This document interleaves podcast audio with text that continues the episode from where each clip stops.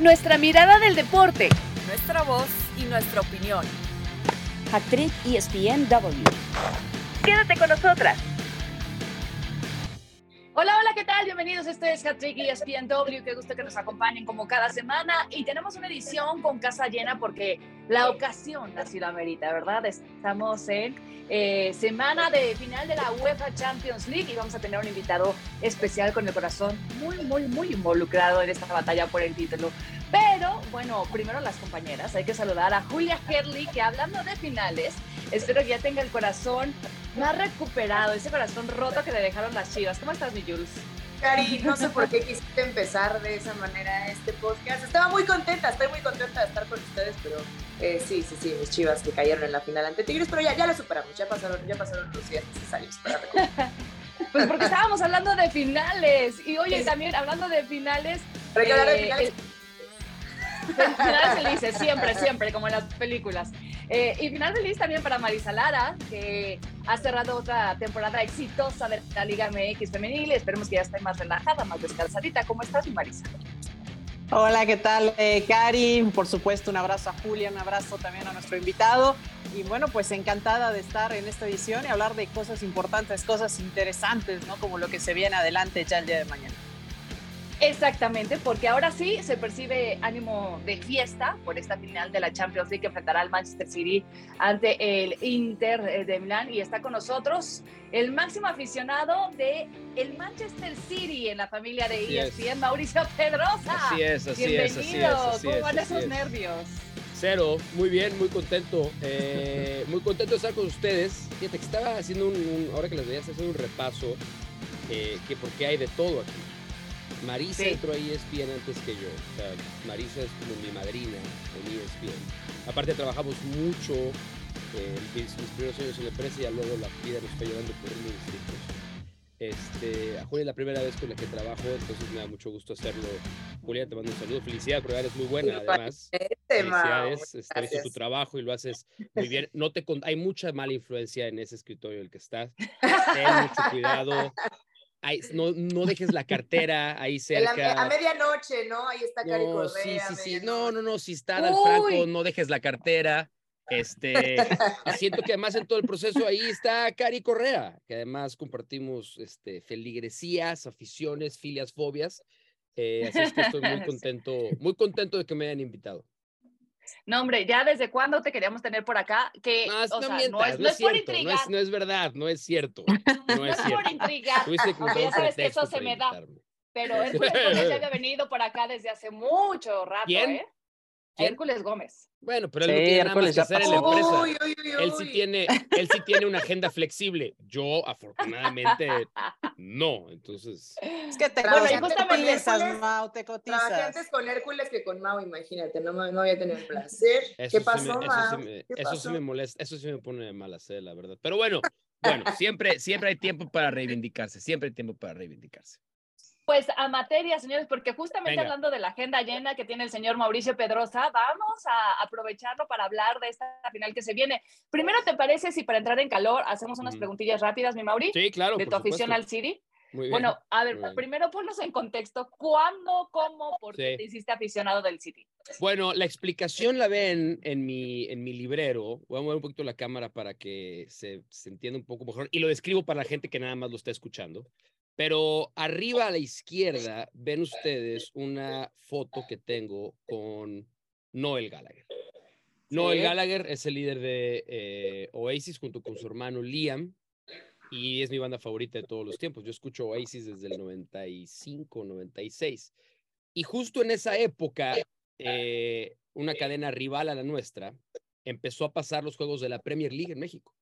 Y me fascinaba. O sea, yo no conocía mucho de la Premier o nada de la Premier, voy a ser sincero. Y dije, pues, ¿sabes qué? Tengo que irle a un equipo porque pues, no es lo mismo ver los partidos en que le vayas a un equipo, ¿no? Y dije, bueno, ¿a quién le van los de Oasis? Al Manchester City. Dije, no son muy buenos. Pero bueno, así empezó. Y, y yo durante mucho tiempo, pues los, los equipos a los que le voy, durante una, una buena racha, habían sido equipos afortunadamente ganadores, ¿no? Los Steelers, tú lo sabes bien, Cari. Claro. eh, los Bravos de Atlanta, eh, eh, las Águilas del América, el San Luis, ¿no? Y, pero el City era malísimo, malísimo y me dolía mucho. Y luego se tocó difícil. sufrirlo. No, a mí me tocó sufrir dos descensos. Todo. Dos descensos. O sea, hay mucha gente, hay mucha gente que con razón me acusa de ser fanático de novedad, ¿no? Desde que, ah, de que tiene el dinero. Sí, yo te iba a decir ver. eso. A ver, llegó Pep y Es ahora mentira. los triunfos. Es le va- mentira, es mentira, porque, porque hay incluso una, hay dos ventas importantes en la historia del Manchester City. Ahora lo tiene el grupo de Abu Dhabi, ¿no? Pero antes hubo otros propietarios que fue cuando llevaron a Sven Goran Eriksson de entrenador, Robinho había sido la gran contratación del Manchester City en ese tiempo, Neri Castillo jugó ahí, Vicente Matías Buoso jugó ahí, pero era un equipo de lucha, era un equipo de, o sea, Manchester es una ciudad muy fea, súper industrial, gris. Y el City, a diferencia del United, es un equipo que realmente representa pues, los verdaderos valores y la verdadera idiosincrasia de la ciudad. Y eso ya cada vez que empecé a estudiar más, empecé a, a, me- a- a- meterme un poco más en el City. Aquí tengo un libro, a ver si lo tengo aquí a la mano. Ajá, en serio, qué bueno que lo tengo aquí a la mano. Es muy bueno para entender la historia del club. ¿Qué es este? A man's, a man's game. Uno parece dice, ¿cómo que juego del hombre? Pero no, es un juego de palabras por man de Manchester, ¿no? Es excelente y viene toda la Ah. explicación de cómo el City realmente es el verdadero equipo de la ciudad. Eh, y luego lo compró, lo, lo, lo, lo compró eh, Grupo Abu Dhabi, llegó Mancini, este, llegó Vini Company, se quedó Zabaleta, pero empezó a llegar el Chino Silva, el Kun Agüero, y el equipo empezó a ganar, vino aquella victoria eh, dramática para ganar la Premier League en el 2012 con el gol del Kun Agüero en el 93-20, Mario Balotelli, y ahora todo es maravilloso. Pero ese es el background de mi afición. Yo le voy al City por Oasis, Y básicamente. ahora, ahora que, que mencionas al Kun Agüero, muy importante en la historia del Manchester City, te voy a quedarte con uno. ¿El Kun o Erling Braut Holland? No, pues ahorita el Kun. Ahorita el Kun, porque el Kun, el Kun hizo hasta ahora el gol más importante en la historia del club. Porque sí fue un antes y un después, porque el City ya estaba gastando dinero, ya terminaba entre los cuatro primeros, pero no había ganado todavía la Premier League y no ganaba la primera división en 60 años, ¿no? En el 92 cambia de ser la primera división de Inglaterra a la Premier League y el City nunca había ganado la Premier y tenía muchísimo tiempo que no había ganado la primera división. Tres, tres eh, descensos, ¿no? En ese lapso. Em, es más, el City desciende incluso a la tercera categoría incluso en algún punto. Pero ese gol del Kun Agüero, no, el, el Kun Agüero es la, es, es, es la máxima, después de Colin Bell, que es la figura de hace muchos años, el uniforme que usa esta temporada el City con el cuello así medio, medio en color vino, es el gran uniforme de Colin Bell, la tribuna principal se llama Colin Bell en el Etihad, pero la principal figura es el Kun Agüero. El gol ese que le hace a Queens Park Rangers en el 93-20 fue un antes y un después, porque ahí ya por fin ganó el City. Ahí gana la liga el City y empieza a desenredarse este, este nudo de no poder ganar, ¿no? Pero, pero la esperanza es que Erling Haaland termine superando los récords del Kun Agüero. Y en esta, justo superar los récords, Mau, ya mencionas a, a Haaland y que es una realidad ahora, que es eh, un diamante eh, que está siendo pulido cada vez más. Sí. Si logra hacer la chamba el día de mañana, si logra hacer el trabajo junto con el gran equipo del Manchester City y pues ganan, ¿qué le pedirías a Oasis si regresan a reunirse? ¿Qué Que canción regresen. le pedirías? A ver, ¿qué, qué canción le pedirías así? ¿Qué, qué canción de Oasis le pediría? ¿O qué canción le pediría? Sería que sería, dicen muchos por ahí, Mau, que sería el mayor logro de Pep Guardiola, ¿no? No ganar la Champions, sino la reunión de Re- Oasis. Totalmente. Miren, yo les voy a decir algo, les voy a contar algo rápido, y, pero sí te voy a contestar tu pregunta. Em, yo, yo estuve en Manchester el día del partido contra el Real Madrid, eh, la final de vuelta de Champions, y luego en el partido contra el Chelsea. Bueno, Cari sabe ahí que tengo algunas relaciones, algunos contactos importantes con gente del equipo. Eh, entonces me pude enterar de varias cosas, pero de lo más padre fue que estábamos en una zona y me tocó ver el partido con, o sea, no junto, pero en la misma sección que Noel Gallagher y Vincent Company, que para mí Vincent, yo amo a Vincent Company con toda mi vida, ¿no? Este, y ahí, ahí me enteré algunas cosas y el miércoles vi a Noel en Santa Bárbara y estamos grabando esto viernes en la tarde y lo voy a ver en la noche porque toca en el Greek Theater acá. Uh, Entonces, este, hay, hay cosas que están cocinando. ¿Qué canción, qué canción de Oasis te diría que tocar? La primera canción así, eh, yo creo que sería, hay una canción que es un B-side, ni siquiera es en, en uno de los, de los discos, sino es, es un lado B que se llama Aqueous. Tiene el coro, es Because we need each other, we believe in one another. Eh, qué bonito. y creo que eso es exactamente lo que ha sido esta relación de Pep con el City, la llegada de Haaland y al final del día, este, no, él nunca va a admitir que esa canción es dedicada a Liam, pero pues todo- todos sabemos que es verdad. Pero sí, yo creo que esa. Aparte con esa canción abrieron, este, abrieron muchos sus conciertos en- los final, eh, a, finales de los 90 y es muy buena. Pero sí, Aqueous, Aqueous me parece que es perfecta para este momento. Oye, Muy Mauri, bien. y supongo que todos sabiendo que eres gran aficionado al Manchester City, que están en la Ujú. final de la Champions, pues todo el mundo te quiere apostar algo, ¿no? Este, Sí. No, qué ¿eh? cosas? Fíjate que no, ¿No? nadie, no, no, no, no, no, no, es no. que aquí, a ver, la balanza está muy, muy. muy No, pero inclinada. aparte la gente, la gente me conoce, o sea, como ustedes saben, las apuestas son una parte toral en mi vida, no mías, pero del buen Don Vegas, este, pero yo creo que también la gente sabe cómo actúo y me comporto con alrededor de este tipo de partidos y no he recibido ninguna propuesta de apuesta todavía. Bueno, aquí la tienes, de hat-trick. ¿A qué te vas a comprometer si, si gana el Manchester City por fin la orejona? Eh, sugiéranme. O sea, algo que valga la pena. Sin nada de A mí que eso- a ay, mí eso me de- compres de un los- jersey. ¿Pero es un premio o es un castigo? No, pues ¿a qué te comprometes si es campeón? Supongo que algo. Mira, por ejemplo, Noel dijo que se iba en calzones. ¿Tú qué? No, él dijo que este, tocaba en calzones. Yo no, porque pues la, la, la, la gente, ¿qué culpa tiene? Con Vegas en calzones, no. no. Bueno, Don no Vegas en calzones sería genial. O sea, Don No- Vegas no lo ya van a me dejar, voló hombre. la cabeza. Don venga. Vega siempre, lo que ustedes no saben es que Don Vega siempre está en calzones. lo No que lo vende la vemos, mitad pero para arriba. Eh, ¿Tú me voy a hacer, me voy a hacer un tatuaje. Me voy a hacer un tatuaje. Ah, Del City, ¿qué Ah, tal? pero voy a eso hacer no un- tenías pensado. No, no, no, no, no, se me acaba de ocurrir, se me acaba de ocurrir.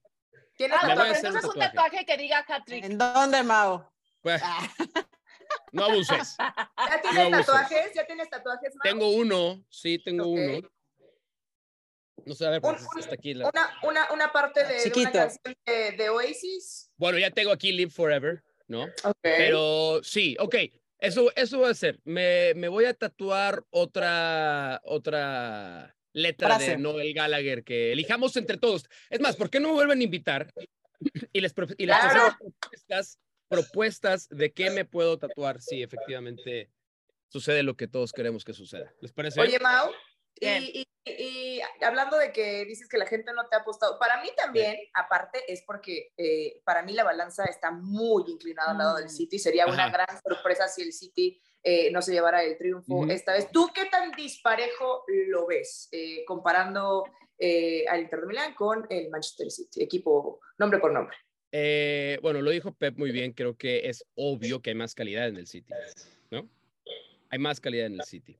Pero creo que también Pep ha sido muy inteligente desde que se conoció el enfrentamiento de la final, en dejar en claro que hay muy pocas cosas a las que no te quieres enfrentar en esta vida.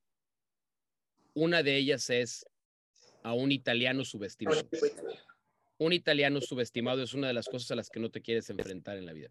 Y yo estoy seguro que durante todos estos días, el otro, es muy raro cómo trabaja la cabeza de uno, ¿verdad? Pero yo venía caminando, venía caminando a mi perro hace ratito y dije, si estuviera en el vestidor antes de salir a la cancha, ¿qué le diría a los jugadores? Y estaba pensando en esto. Yo les diría, la semifinal contra el Real Madrid iba a poner a prueba la calidad del equipo, ¿no? La Sí, sí. final contra el Inter de Milán va a poner a prueba el corazón del equipo. Porque es obvio que el City es mejor equipo que el Inter. No hay nadie, ni Simón Inzaghi cree que el Inter es mejor equipo que Manchester City. Pero ya sabemos que las finales no las gana el equipo que tiene la mejor calidad, sino a veces el equipo que lo que, que demuestra quererlo más. Entonces, eso es lo que yo diría. Así como la semifinal puso a prueba la calidad del equipo, la final va a poner a prueba el corazón del equipo, la intensidad del equipo, ¿no? Y ahí Y es donde yo es- creo que se emparejan las cosas. Y bueno, y esto pone también eh, en tela de juicio y trae a tema el, eh, la gran inversión que ha hecho el equipo, por supuesto que esto sabemos que viene pasando con los años, Mau, pero para ti sería, si logran coronarse, eh, ¿sería la gran inversión que se hizo en el equipo o es el genio de Pep Guardiola o son las dos o que al genio le dieron Bueno, o sea, es que sí polvitos mágicos para jugar? Claro, no sé si son las dos, pero a ver, otra vez lo dijo Pep en la conferencia de hoy.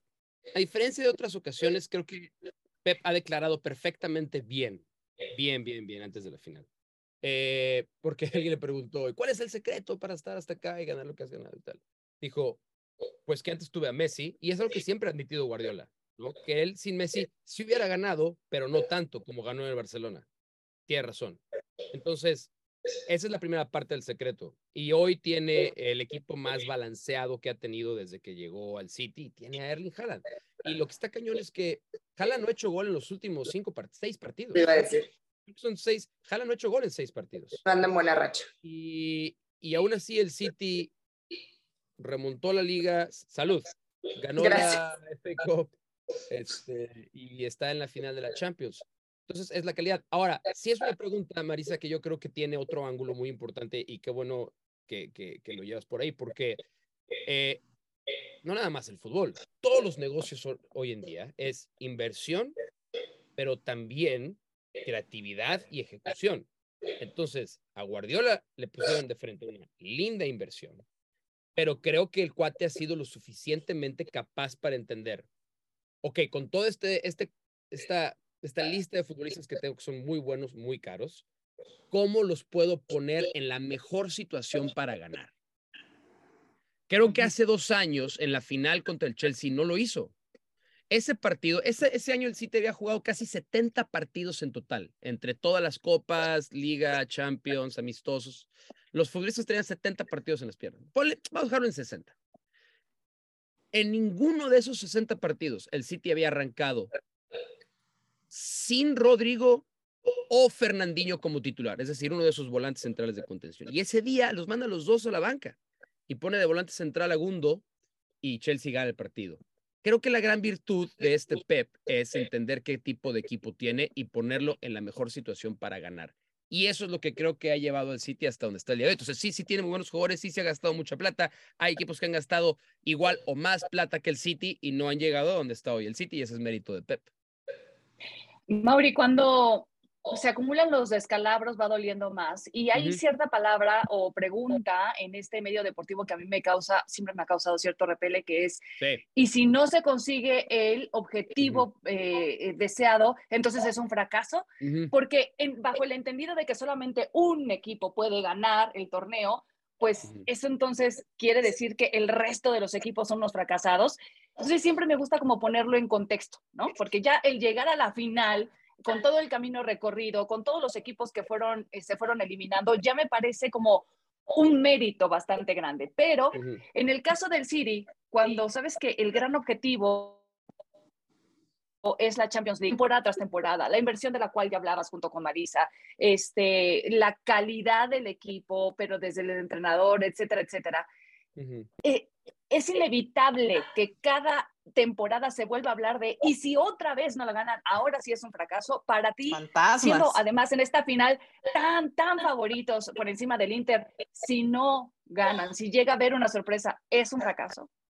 Sí, yo sí creo en la palabra, en la palabra fracaso. Yo, yo sí creo que el fracaso existe. Es- fue muy entretenido el debate cuando lo dijo Yanis, ¿no? Sí. Eh, cuando, cuando preguntaron. Y yo estoy absolutamente en desacuerdo con lo que él dijo. Yo creo que hay que aprender a convivir con el fracaso. El, el fracaso es el primer paso a la excelencia.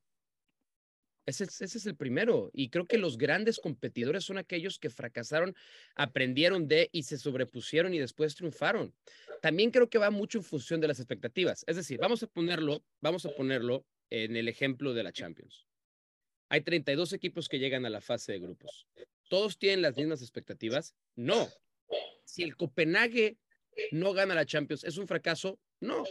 Si pierde sus tres partidos de fase, sus seis partidos de fase de grupos y no hace gol, ¿es un fracaso? Sí. Hay distintos parámetros para medirlo. Y yo creo que para esta Champions, vamos a verlo del otro lado de la moneda. si el Inter pierde la final, ¿es un fracaso? No. No, para nada. Pero si el City la pierde, sí, porque sí es un equipo construido para eso. El problema es cómo lidias con el fracaso. Por eso yo, las palabras de Yanis para mí eran peligrosísimas para la juventud, porque en la vida sí se fracasa, pero no es el fin del mundo. No se acaba el mundo si fracasas una vez, porque, breaking news, vamos a, fracar, ah, vamos a fracasar más veces de las que vamos a triunfar en esta vida, pero lo que tenemos que darnos cuenta es que nuestros triunfos están construidos con- de muchos fracasos. Entonces, yo sí creo que no podemos medir a todo mundo con la misma vara, pero hay quienes la vara, la, diferencia entre el éxito y el fracaso es la victoria. Y ese es el caso del City.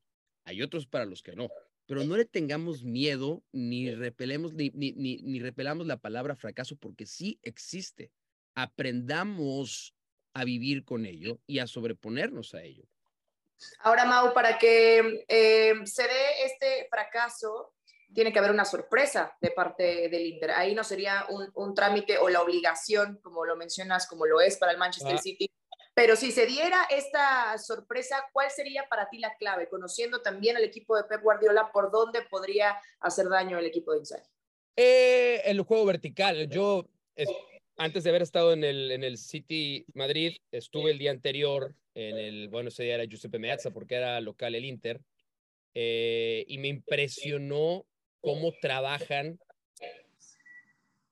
el City, el City. El Inter juega con dos nueves. Uno de ellos es Lautaro, muy probablemente sea Checo el otro, el otro nueve, o puede que sea Lukaku.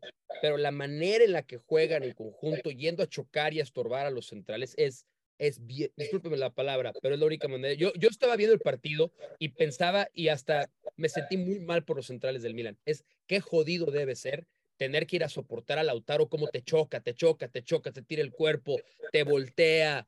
eh, y ahí es donde creo que el Inter tiene una gran oportunidad. El City va a tener más la pelota, se va a jugar en cancha del Inter, pero la manera en la que juega el Inter con sus dos hombres por fuera, particularmente Dumfries, el duelo de Dumfries contra ya sea Nathan Ake eh, o Akanji, quien juegue eh, en el City por el, por el lado izquierdo, va a ser clave para mí.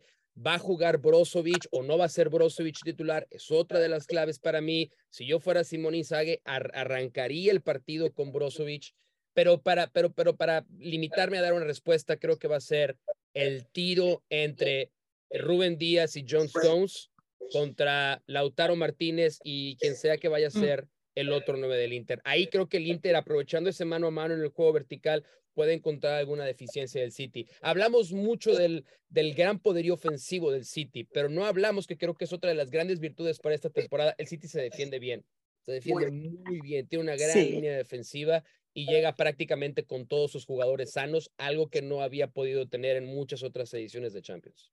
Sí, sin duda es un equipo muy equilibrado, Mao, y vamos a ver un partidazo y ve- veremos si resalta o no resalta ese juego defensivo justo del Inter y logra parar a esos volantes interiores que tiene el equipo del el Manchester, que son impresionantes. Pero bueno, también quisiéramos saber un poco tu opinión acerca de la llegada de Messi a la MLS. Si bien eh, están los rumores, ¿no? Como que dices, no, no va a llegar a la CONCACAF. ¿Cómo va a recaer a la CONCACAF, no?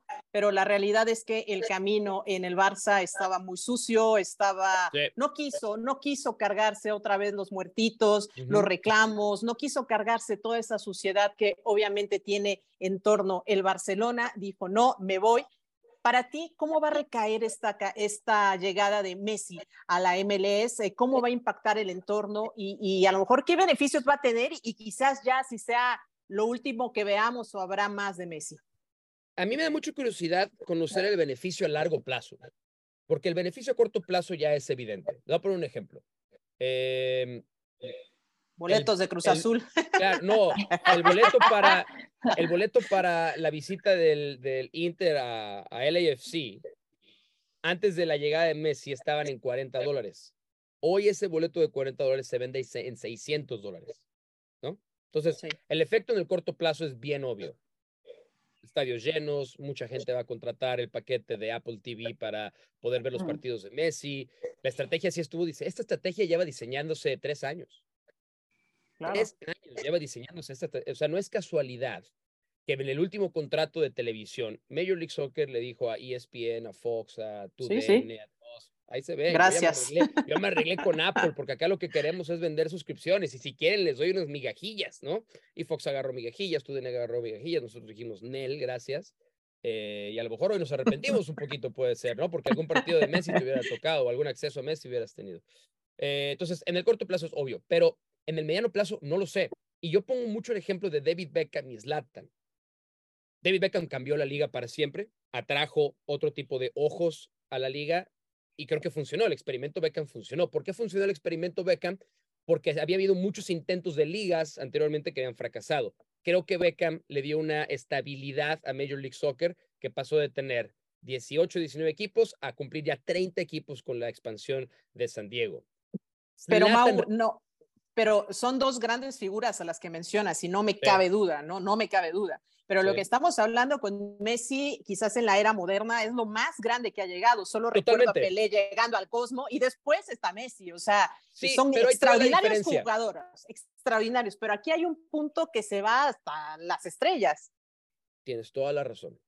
Mm, No está ni en discusión. Pero ahí te va donde creo que puede haber una pequeña coyuntura que me hace dudar del el éxito del proyecto o del experimento Messi a largo plazo. Beckham y Zlatan fueron excelentes embajadores para Major League Soccer. Iban a todos los late night shows, estaban en todos los noticieros, porque hablaban inglés, porque aparte se saben comportar delante de las cámaras, están entrenados para te- tener entrevistas, porque son, son además de jugadores, son entertainers, son performers, son figuras. Messi no es eso. A Messi no lo puedes ir a sentar con Jimmy Kimmel, para empezar porque no habla inglés. Entonces, esa Sí, de parte acuerdo. del experimento es la que a mí, pues me da curiosidad. No estoy diciendo que no vaya a funcionar, pero creo que va a funcionar en la siguiente medida. Va a funcionar en la medida en la que, así como Cristiano Ronaldo logró que Benzema se fuera a jugar a Arabia Saudita, que Angolo Kanté le vayan a pagar 100 millones al año a Angolo Kanté, que es un fenómeno, es un fenómeno Angolo Kanté, pero nunca iba a ganar 100 millones al año en su vida. Creo que el, el éxito de Messi va a ser si eventualmente Busquets viene a jugar también con el a Inter Miami. Si cuando se acabe su contrato con Gremio, Luis Suárez viene a jugar a Inter. Ya dijo Miami. Luis Sin- que no. Luis Suárez ya dijo Luis, que no. hasta- ah, pero, pero por eso digo, pero, pero por Pero eso digo, cuando porque tiene cuando contrato acabe- ahora. por eso dije Cuando cuando, acabe, acabe, su cuando contrato acabe. con Gremio, ¿no? En el 2024. O sea, Luis Suárez dijo, no voy ahorita porque tengo contrato, pero en, el- Ah. en el 2024 ya no tiene. Si Neymar termina jugando en Major League Soccer, a lo mejor no con él, pero si termina jugando en la liga. Sí, claro. Griezmann, Griezmann va a acabar jugando y yo creo que Griezmann va a llegar para el 2025 a Major League Soccer. Creo que eso ya está casi, casi cerrado. Y creo que viene a Los Ángeles Antoine Griezmann. Em, entonces, ese va a ser el éxito de Messi. ¿Cuántos otros futbolistas van a venir? ¿A qué edad van a venir para que la liga se proyecte de otra manera? Pero de que era un paso que, la, que, que MLS tenía que dar 100%, que les va a salir en casi a la larga, ¿no? Cuando todo esto se acabe, les va a salir casi en mil millones de dólares, eso les va a costar. Madre santa. Pero, pero tienen que hacerlo, Marisa, porque la franquicia de, Sí, de- sí, de- sí. de Miami, antes de la llegada de Messi, costaba 600 millones de dólares y con la llegada de Messi, la franquicia de Miami ya vale mil millones de dólares.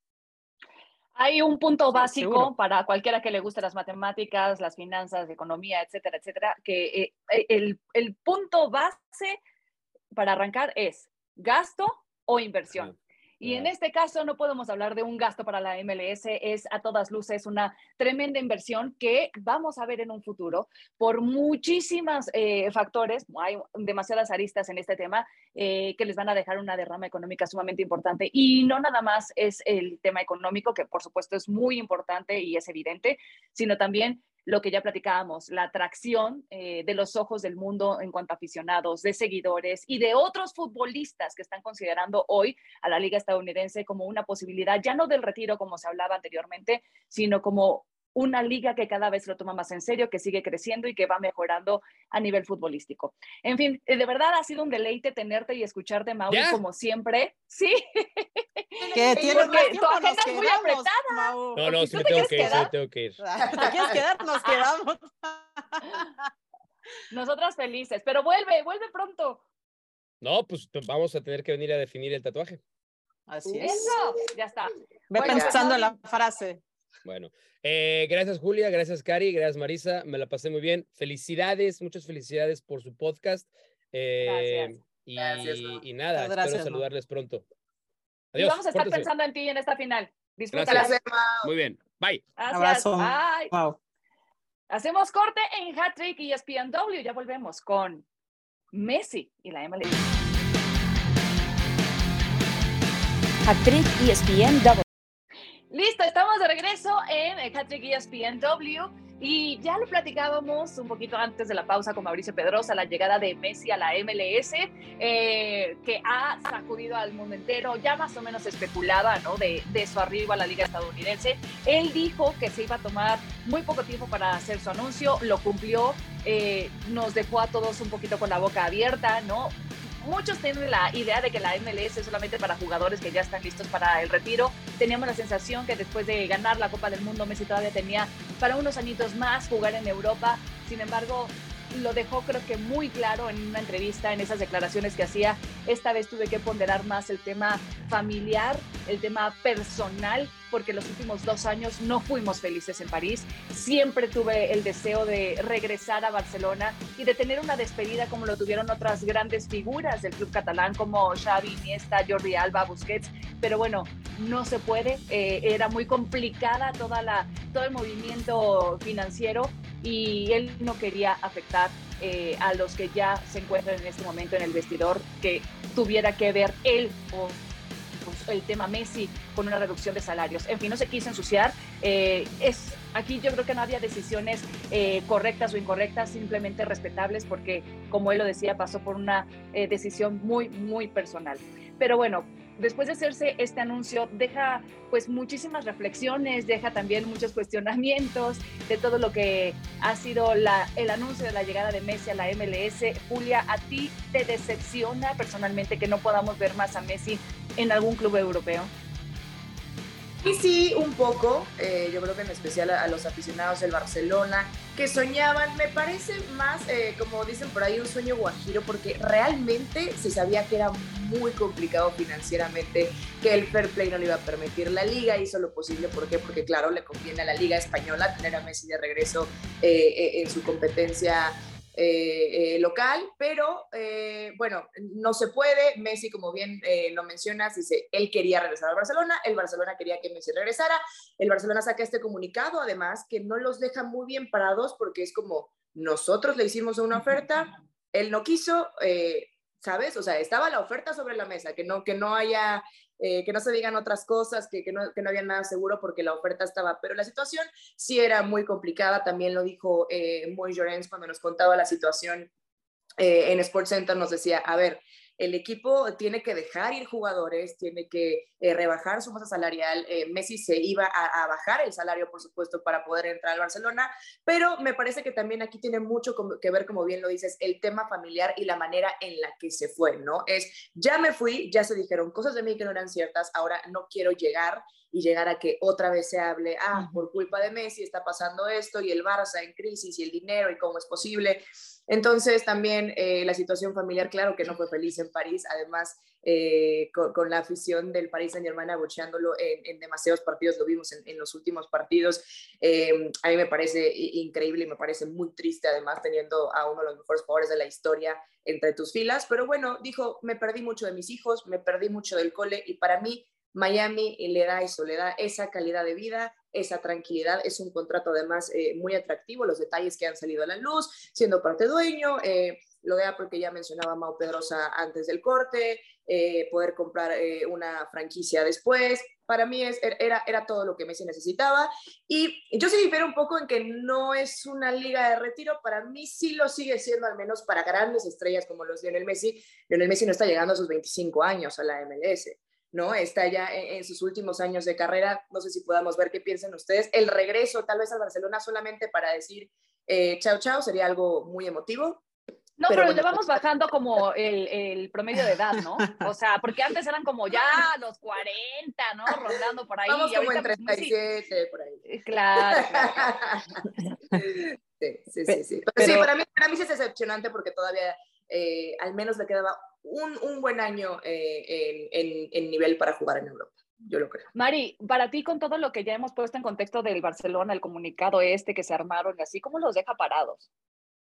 Bueno, eh, me parece que Barça lo ha intentado, ¿no? Evidentemente vienen acarreando problemas de muchísimo tiempo atrás que no se pueden solucionar con una varita por arte de magia. La verdad es que han tenido pues unos años muy complicados, ¿no? Y que derivaron incluso parte de todo este problema, derivó en la salida de, de Lionel Messi del, del, Barcelona. Digo, es, es lamentable, ¿no? También un modelo de cooperativa que no está funcionando ya adecuadamente para el Barcelona. Deudas impagables, ¿no? Que siguen estando y que la verdad va a pasar mucho tiempo antes de que puedan liquidarlas, a pesar de que se hablara en este momento, ¿no? Eh, que había un acuerdo con la liga, que parecía que todo podía darse para que llegara Messi, pero la realidad es que el club está, está y sigue viviendo una crisis no de hoy, sino de años atrás y que sigue acrecentándose y acentuándose. Me parece que va a llevar muchísimo tiempo si no deciden cambiar el modelo económico, porque es parte de la historia, porque es parte de cómo se mantiene. Va a llevar mucho tiempo para que saneen las finanzas y puedan salir adelante. Tienen una gran, eh, una gran cantera, ¿no? Tienen lugar de donde sacar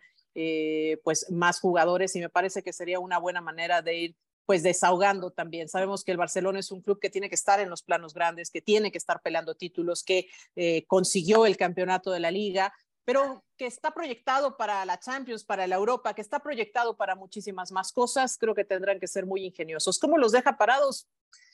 Pues mira, están mal parados desde hace mucho tiempo. ¿no? Sí, ya estaban mal desde antes. Ya estaban mal. Que, me, que, Messi les haya dicho que no otra vez, me parece que resulta muy sano eh, mentalmente. Vamos, esto se estaba volviendo una relación tóxica, luego que solemos comparar esto de las relaciones. Eh, se estaba volviendo algo ya muy tóxico, ¿no? Eh, me parece que está bien que Messi se aleje, por más que el barcelo, barcelonismo haya querido que regrese, creo que era más, más que necesario. Messi busca su paz, busca su tranquilidad, busca su propio desarrollo y el Barcelona tendrá que buscar también su paz y su propio desarrollo para regresar a los primeros planos, así que creo que tiene mucho camino por delante todavía el Barça, que sí, pues sí, sigue dañado, Cari. Como ese ex a mí que me no gusta. superas. Así, Exacto, así que quieres Vuelve, contigo por favor, siempre. pero regresa conmigo, por favor. sí, seguro, A mí me gusta seguro. cómo lo, cómo lo planteó Xavi, porque dijo, definitivamente no ha de ser fácil ser Messi, estar siempre en el foco, jugar con la presión al 100%, y si él volvía para acá, iba a estar obviamente eh, de nuevo con esa presión al 100%. Y Pe- creo que pero ya después de tantos años, o sea, él llegó súper chiquitito al Barcelona y desde entonces ha cargado con toda la imagen prácticamente del club, eh, cargaba de la misma manera con toda la presión acumulada de tantos años de la selección argentina eh, y ahora como que lo consiguió todo y después de ser campeón del mundo es como que ya, o sea, me toca a mí y le toca a mi familia, ¿no? O sea, me lo debo y se los debo y está bien que él decida ahora ir a un lugar donde pueda disfrutar y que estén tranquilos. Yo la verdad se lo aplaudo al 100% y no me importa romper corazones con el romanticismo que teníamos de verlo despedirse como se merece, ¿no? De el Barcelona. Ahora, ¿Qué más le puede dejar a la MLS? Pues yo creo que muchísimas cosas, más allá de lo que ya comentamos, eh, de entrada creo que sí pone en otro nivel y en otro foco a la CONCACAF, a la MLS y por consecuencia de rebote, incluso a la Liga MX, ¿no? Porque también nosotros nos tenemos que replantear mientras vemos este crecimiento del vecino con mucha estructura, con mucha logística, pero en el paso a paso, siguiendo como objetivos claros, nosotros qué estamos haciendo? O sea, siento que desde hace años estamos en retroceso. eh, Estamos con cómodos. las- Estamos cómodos, Cari, diría los- estamos bueno, yendo para lo- atrás, o sea, ni siquiera claro, nos y- mantenemos, vamos para atrás. y no lo digo de nosotros porque, bueno, somos parte, ¿no? De, de esta maquinaria también dentro del fútbol mexicano, pero eh, digo nosotros porque la federación sigue con sus reglas, sigue cambiando, sigue dejando el descenso Claro, no fuera. ascenso, no Claro, descenso, Hay una diferencia. Lo único que nos puede salpicar, y eso como cuando alguien eh, muy grande se avienta a, la piscina, que salpica todo, bueno, pues nos va a tocar eso, el intercambio en los partidos que haya, por supuesto, en la CONCACAF, eh, con la MLS, pero sí, es de voltear a ver nuevamente cómo se hacen las cosas e insisto, si quieren copiar modelos que tengan que ver con la MLS, por lo menos que lo, copien, lo copien completo y lo copien bien, ¿no? Porque con eso ahora de que se dan Sí. baños, de que está bien que no haya descenso como la MLS y está bien que, este, que, que existan ciertas cosas, eh, pues me parece que ni terminas de copiar ni terminas de hacerlo bien y terminas teniendo una liga que es única en el mundo, pero me parece no para bien. Para mí Quizá también. un eh, momento, Jules, quizás llegue un momento donde la MLS va a decir, ¿saben qué? Ya no me conviene este, compartir la pelota con ustedes, ya me quedan chiquitos, ¿no? O sea, porque los vemos cómo siguen creciendo y nosotros estamos, en el mejor de los casos, mantenidos en esa medianía o seguimos yendo para atrás. Eh, hubo un momento donde nosotros los veíamos para abajo, hoy siento que si vamos en esta misma tónica, va a llegar un momento donde se van a voltear los papeles. Yo creo que eso hablando de modelo, el modelo económico, la estructura, el marketing es muy bueno. Traer a Messi, aparte, es una estrategia maravillosa. Pero para mí, futbolísticamente, la Liga MX sigue estando muy por encima de la MLS, futbolísticamente. Y si tú ves en los partidos de la MLS y es como para hacer un no top 10, pero no top 40 con las jugadas que vemos cada semana en la MLS. Y lo vemos también en Conca Champions, ¿no? E, el dominio eh, que vimos ahorita de León sobre el equipo campeón de la MLS, sí, falló Pumas el año pasado, pero falló Pumas en 18 años, 17 se los ha llevado la Liga MX. Para mí a nivel futbolístico todavía estamos por arriba. No digo que eso no pueda cambiar en un futuro, en un futuro incluso próximo con, con la buena estructura que está, que está haciendo la MLS.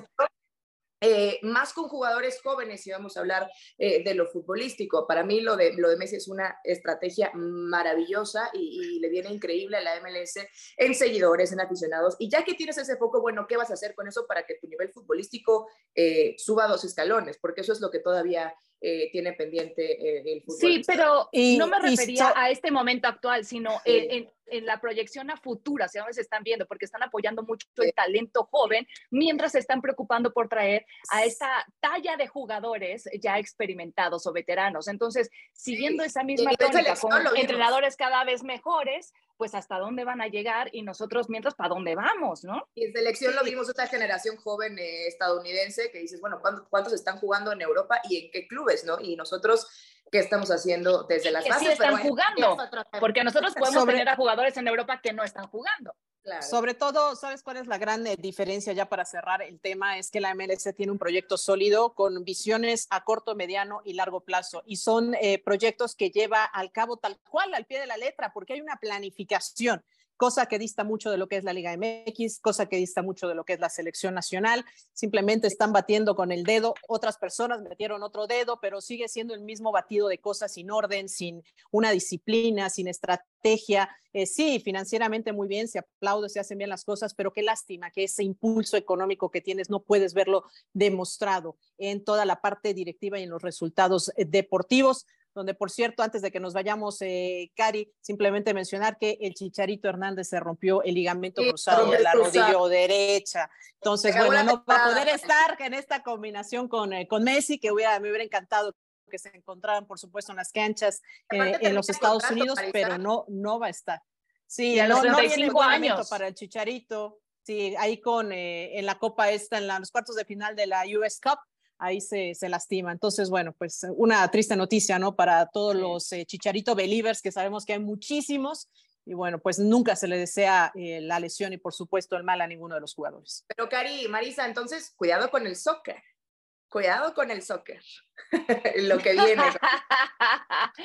sí, va a ser muy interesante ver todas este, las repercusiones que va a tener la llegada de Messi al Inter de Miami. Ya de entrada, lo decía el portero de este equipo, Nick Marsman, eh, decía, personalmente creo que el club no está listo. Tenemos un estadio temporal, la gente puede meterse a la cancha, vamos al estadio sin seguridad, ojalá que venga, pero no estamos preparados. O sea, muchas cosas van a tener que cambiar, pero va a ser muy interesante para nosotras ver todo el proceso. Gracias por escucharnos. Aquí cerramos esta edición de Hattrick ESPN W y Oye, Cari, sigan compartiendo. Cari, antes de que nos vayamos, ¿a quién verían ustedes en Miami? ¿A quién verían ustedes a Miami? ¿Irían a ver al Heat? ¿Irían a ver a los Dolphins? ¿O ahora irían a ver al Inter de Miami? No, pues al Inter. Ah, qué pregunta. Si llega ahí, por supuesto que. Mira, es un combo de fin de semana. ¿eh? no, no, pasa nada. Combo de fin de semana. No, combo. Y en el orden en el que me los pusiste, así te la dejo. Sí, claro, al al claro. Sí, Exacto. Bueno, señoritas, muchísimas gracias. Julia Hedney, Marisa Lara, estuvo con nosotros Mauricio Pedrosa, gracias a la producción encabezada por eh, Rodri, nuestro Rodri, nuestro Rodri. Eh, y aquí, Cari Correa, ya nos despedimos. Les mandamos un fuerte abrazo. Compartan este podcast. Nuestra mirada del deporte. Nuestra voz y nuestra opinión. Esto fue Hack Trick ESPN W.